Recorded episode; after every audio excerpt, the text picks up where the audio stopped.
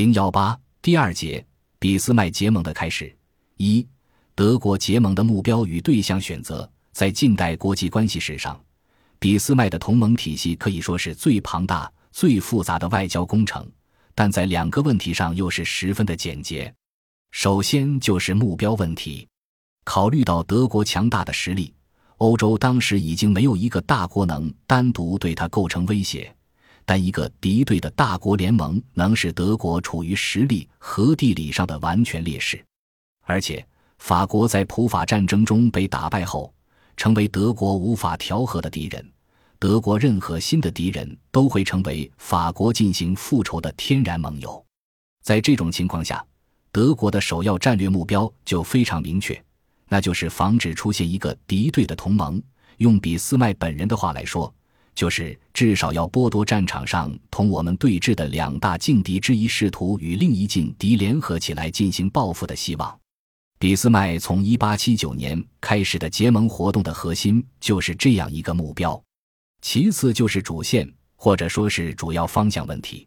俾斯麦正确的判断，法国进行的复仇战争是德国最现实、最直接的威胁，但真正实质性的威胁来自俄国。因为根据实力对比和地理条件，只有一个包括俄国的反德同盟才可能真正威胁到德国的生存。从另一个角度来说，只要德国与俄国的关系是一种巩固的友好关系，那么任何敌对的同盟都不足以威胁德国，而且德国还能在欧洲事务中获得相当大的主动权。因此，俾斯麦时期德国的主要战略方向是在东面，或者说是俄国方向。他本人也始终致力于不仅保障德国不遭受俄国的侵犯，而且关心安抚俄国的情绪和维护对我们的政策的非进攻性的信任。在这种情况下，直接与俄国结盟似乎是德国最简单也最符合逻辑的做法。但俾斯麦的高明之处在于，他敏锐地看出了这种简单逻辑背后的巨大陷阱，而且采取了一种迂回的。看似违反逻辑的政策来实现他的目的。柏林会议后，俾斯麦认为，第一次三皇同盟解体后，大国关系飘忽不定的状态可能导致俄国与法国结盟，而一旦俄法同盟成为现实，奥匈很可能为了恢复在德意志的地位而加入这一同盟，从而重现历史上的考尼茨同盟。为此，德国必须采取主动结盟的方式来防止这一结果。然而，在结盟对象的选择上，俾斯麦做了十分周密的分析。首先，他承认与俄国结盟最能解决问题，因为同俄国的同盟在物质方面会更加强大，而且王朝纽带更加牢固一些。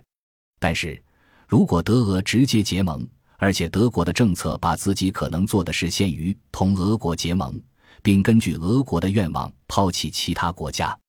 那么，德国的政策在同俄国的关系中就会处于不平等的地位，因为俄国的地理位置和专制制度使它始终能比我们更容易放弃同盟，而对俄国的依赖性将使德国被迫追随俄国的冒险性政策，从而可能卷入与己无关的冲突。另外，还有一个实际因素，那就是俄国当时反德情绪高涨，如果德国马上向俄国要求缔约。就会被视作因为害怕俄国才缔约，那么即使能够缔约，俄国的要价也会很高，而且德国在同盟中必然处于从属地位。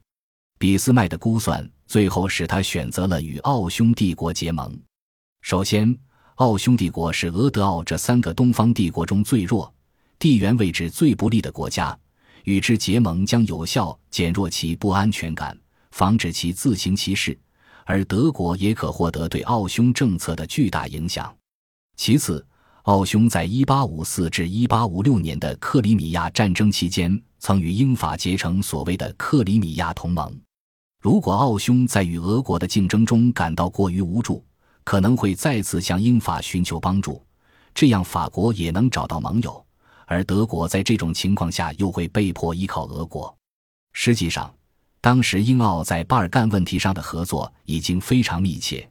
并迫使俄国于1879年7月完全撤出保加利亚。俄国资深外交官舒瓦洛夫承认，被迫撤出保加利亚是俄国在欧洲孤立的结果。从这一角度来看，奥匈与英国再次形成某种克里米亚同盟是有可能的。俾斯麦后来对俄国驻德大使萨布洛夫称，德奥结盟的目的是为在奥匈与西方国家之间挖一条壕沟，这并非完全是托词。第三，奥匈帝国曾是德意志邦联的重要成员，是德意志民族居核心地位的帝国。德国与奥匈结盟，用一种替代形式满足了德国国内那些要求德奥合并为大德意志的民族情感。第四，也是最重要的一点，一旦德奥结盟，所谓的东方三帝国就会形成二比一的态势，俄国将处于劣势，也会更好说话，更容易被拉入一个新的三皇同盟。